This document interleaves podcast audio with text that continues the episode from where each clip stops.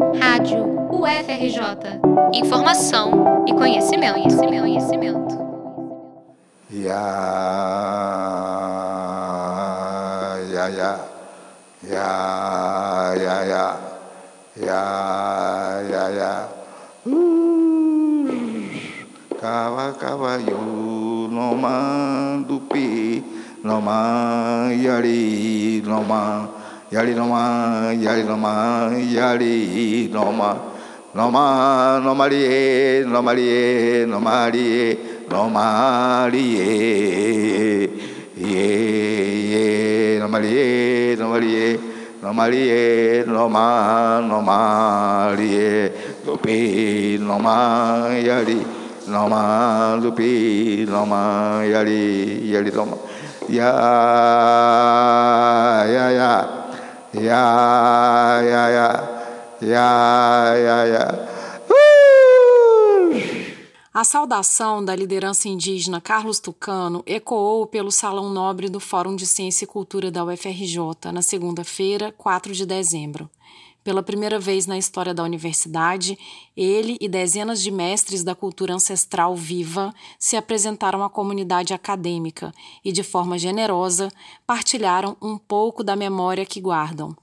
Em nome de 600 comunidades indígenas dos povos originários do Alto Rio Negro, Amazonas, município de São Gabriel da Cachoeira, eu vos saúdo com muita alegria, com muita honra, com a sabedoria da nossa chegada a esta terra há mais de dois a três mil anos, que passamos aqui no Rio de Janeiro, 800 anos a 1300 anos antes de Cristo, e chegamos aonde nós estamos, lá no Alto Rio Negro, onde nós estamos escrevendo a nossa história, e hoje estou aqui compartilhando essa alegria, essa sabedoria dessa nova superintendência que a UFRJ está criando hoje, uma nova vida uma nova expectativa para os povos originários também. A solenidade lançou oficialmente a Superintendência de Saberes Tradicionais, criada em 2022, após uma longa trajetória de articulação entre pesquisadores e mestres dos territórios. Também apresentou à comunidade universitária o Museu Vivo dos Povos Tradicionais da UFRJ, criado em 2023. Durante uma tarde, naquele primeiro encontro de praças de ciência dos saberes tradicionais, representantes indígenas, quilombolas de terreiro, das periferias urbanas, ciganos, caiçaras, entre outros, participaram de roda de conversa, trazendo suas questões e suas propostas. Ministraram oficinas, cantaram, dançaram, entoaram suas rezas. Para a professora Márcia Cabral, responsável pela superintendência, o momento marcou o início de uma reparação histórica. Essa superintendência foi criada por um colegiado gestor, né, por um, um grupo de professores que queriam que a cultura popular e os saberes tradicionais, seus mestres, estivessem aqui né, dando aula para a gente, produzindo pesquisa, produzindo extensão e acabar com essa perspectiva de tomar os povos tradicionais como objeto de pesquisa. O babalorixá Paulo de Ogum, do Ilê Axé Ogum Alacorô, destacou que o momento é propício para ocupar os espaços e avançar na luta antirracista. Não nos cabe mais permitir que alguém fale por nós.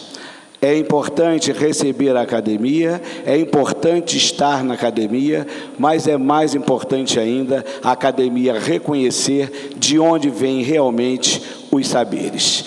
Tanto os terreiros quanto os quilombos é espaço de troca de saberes e fazeres.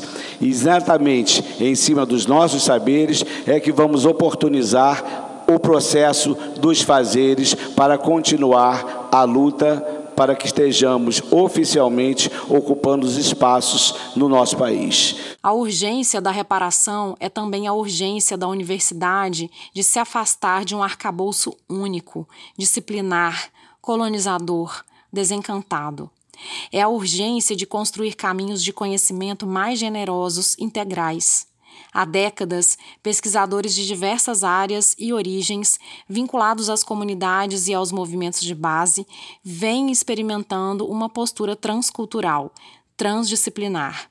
Os nomes para esse processo de abertura variam, mas foi um intelectual quilombola que conceituou da forma mais orgânica, falando em confluência. Antônio Bispo dos Santos, também conhecido como Nego Bispo, pensador, lavrador, poeta e ativista político, morador do quilombo Saco Curtume, no Piauí, inspirado no movimento das águas, escreveu, entre tantas outras reflexões, sobre uma postura plural que aceita o diverso, se encontra e se mistura com o outro, não deixa de ser o que é, mas também se torna outra coisa. Um movimento, nas palavras do mestre, de contracolonização da vida e do pensamento, de retorno à natureza, Falecido no domingo, 3 de dezembro, aos 63 anos, Bispo foi homenageado no evento, lembrado como um dos intelectuais que, entre outras coisas, contribuiu diretamente para a criação da superintendência. Eu vou falar de nós ganhando, porque para falar de nós perdendo, eles já falam.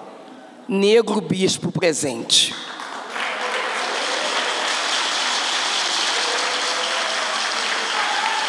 Essa voz é da Bia Nunes, moradora do Quilombo Maria Conga, em Magé, e vice-presidente do Conselho Estadual dos Direitos do Negro e Promoção da Igualdade Racial.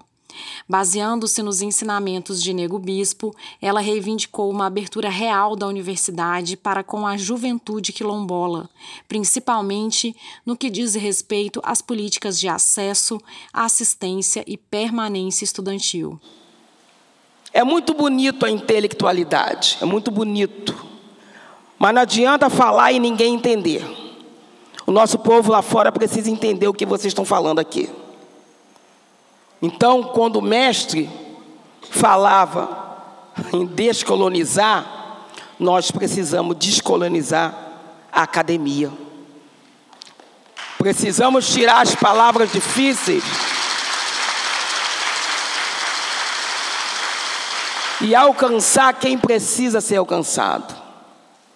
As nossas discussões estão sendo muito interna. E a discussão interna, ela tem a consequência daquilo que nós vimos em 2018 na política desse país. As discussões precisam ser externas.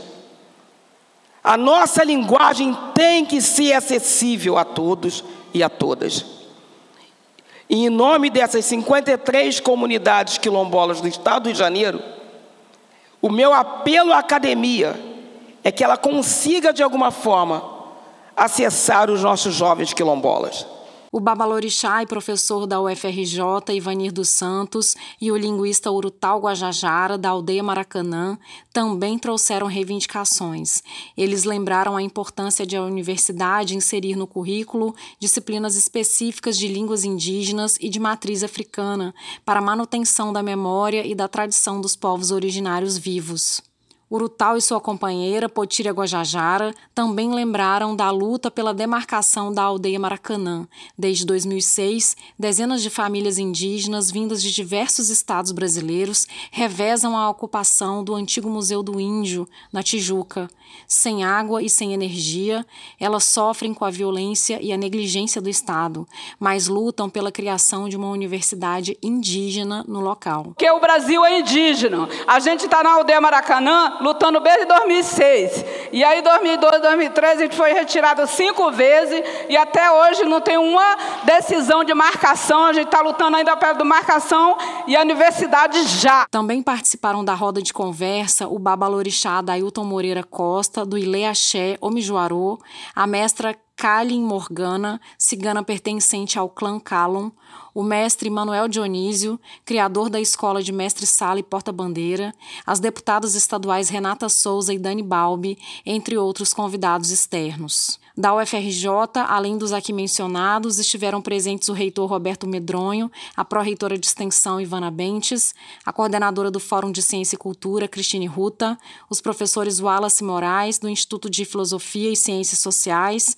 Mirela Rocha, da Escola de Serviço Social, Eleonora Gabriel e Xande Carvalho, da Escola de Educação Física e Desportos. Em 2024, a Superintendência de Saberes Tradicionais segue construindo uma agenda de formação compartilhada e centrada no protagonismo dos povos originários e tradicionais. Reportagem de Patrícia da Veiga para a Rádio FRJ.